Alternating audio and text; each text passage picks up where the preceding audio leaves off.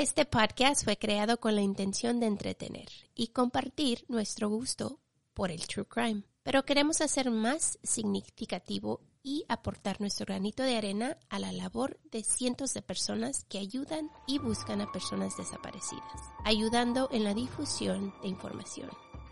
Hasta encontrarte. Bienvenidos a Juego de Asesinos.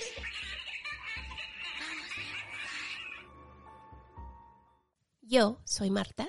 Y yo soy Kiki. Este es el caso de África Camila Reyes, quien desapareció la tarde del 11 de septiembre del 2014. Esa tarde, Camila bajó a comprar un refresco a la tienda que está a 5 o 10 metros de su casa, ubicada en la parte alta de un cerro en la colonia Lomas de San Juan, Ixhuatepec.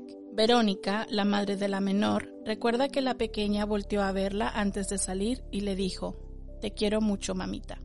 Los minutos pasaron y Cami no regresaba a su vivienda. La madre explicó, y la citaré, se nos hizo raro que tardara porque la tienda está muy cerca. Mi esposo, que es el padrastro de la niña, y yo salimos a buscarla. Preguntamos y preguntamos, pero nadie la vio. La familia de Cami la buscó por toda la colonia con sus amiguitos y preguntó a los vecinos si la habían visto pero no tuvieron respuesta. La persona que atendía en la tienda les comentó que la menor efectivamente sí llegó, pero no compró nada y se salió. El tendero afirma que no vio qué rumbo tomó ni lo que sucedió. Verónica acudió a la Fiscalía de Justicia de Tlalnepantla en el Estado de México, junto con sus padres para reportar la desaparición de su hija, pero no le permitieron interponer la denuncia. Ni siquiera quisieron levantar la alerta Amber hasta que transcurrieran tres días. Nos dijeron que para levantar la alerta teníamos que esperar 72 horas, porque a lo mejor la niña podía regresar. Hasta los tres días se levantó, pero se perdió demasiado tiempo de búsqueda. Están por cumplirse seis años de la desaparición y no hay ningún rastro de su paradero, ni indicios claros de lo que pasó con la pequeña en su trayecto hacia la tienda. Ni siquiera hay una línea de investigación concreta por parte de las autoridades. Denuncia la madre. La Fiscalía General de Justicia del Estado de México ha negado a la ofendida su derecho a tener la copia de un expediente, según se denunció. Además, lejos de apoyarla en la búsqueda, en las oficinas de la FGE le han pedido material como papelería para hacer los oficios que necesitaban enviar a otras entidades federativas. Le han solicitado a la madre de la menor hojas blancas, folders para poder continuar con la investigación.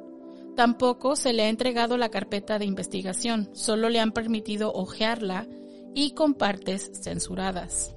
Poco después de la desaparición, un desconocido por medio de una línea telefónica portátil propiedad de un familiar de África exigió un millón de pesos, pero la policía ministerial confirmó que la llamada provino de un reclusorio de Tamaulipas y que no era la primera vez que se empleaba al mismo número para extorsionar. Durante estos años la madre ha viajado a Querétaro, Veracruz y Tabasco, siguiendo algunas pistas que finalmente no eran las de ella. También viajó a Tijuana porque le mandaron una foto de una niña que vendía dulces en la calle y que se parecía mucho a África, pero no era la niña. La familia de la víctima es de bajos recursos. Verónica y su esposo tienen un puesto de dulces de donde obtienen sus ingresos y casi todo es destinado a la búsqueda de su hija Camila. Cami, como le decían de cariño en su casa, tenía 10 años la última vez que su madre la vio. Cursaba el quinto grado de primaria. Su materia favorita eran las matemáticas. Tenía un gusto por la repostería. Siempre sonreía y es muy alegre. Cuenta su mamá Verónica Castro Villalón. El día que África Camila desapareció, vestía con pants morados, blusa de colores y guaraches negros. Es de tez morena, clara, ojos grandes y cafés, cabello ondulado negro, cara chata y una cicatriz en el brazo derecho del codo hacia la mano. Cami hoy cuenta ya con 17 años. Si conoces, has visto o sabes algo de esta persona, llama o escríbenos. El número de teléfono es 5562583564 o 55813-75103. Hasta encontrarte.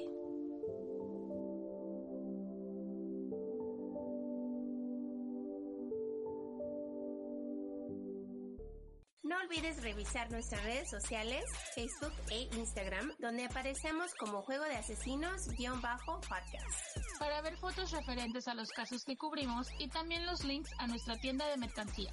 Somos un iBox Original. Gracias por escuchar.